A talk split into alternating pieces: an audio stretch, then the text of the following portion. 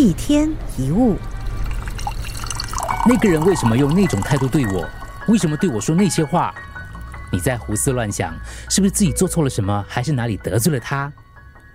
很多时候，别人对我们发脾气、态度恶劣、言语刻薄，错并不一定会在我们，他所反映的可能只是对方目前的情况。就像有的时候，我们的朋友跟所爱的人会在没有明显理由的情况下对我们挑剔、生气或喋喋不休。事后，如果你问他原因，他会说：“呃，对不起，我在办公室受了一肚子气。”我们都有过这种经验，心情不好的时候，就算是一点小事也会触怒我们。当然啦，如果你了解了其中的缘故，就要忍住你的怒气，不要发脾气。虽然是很难，我们还是应该努力这么做。因为一发脾气，真正损失的是你，你会失去平衡，失去平静，你在浪费生命。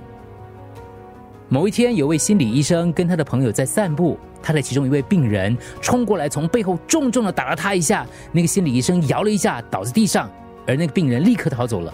之后，心理医生站起来，整理了一下衣服，继续往前走。他的朋友很惊讶，就问说：“哈，你不采取什么行动吗？难道这样就算了吗？”那个心理医生只说了一句。这是他的问题，有听懂吗？那个打人的他有问题，而不是心理医生的问题。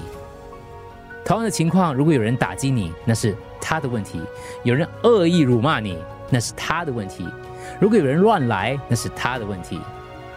有人打击你，你立刻反击，就等于吃下了对方的情绪垃圾，把它变成自己的垃圾。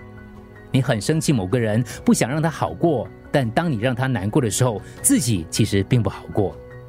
抓一把垃圾丢别人，先弄脏的通常都是我们自己。有一首很老的打油诗，其中就说了这个道理：别人气我，我不气；我若气死，中他计；气得生病无人替，不气不气不能气。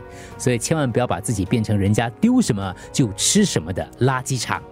你的情绪是你自己的，你的情绪不是别人的。他有生气的权利，你有不接受的权利。一天一物，除了各大 podcast 平台，你也可以通过手机应用程序 Audio 或 U F M 一零零三 SG slash podcast 收听更多一天一物。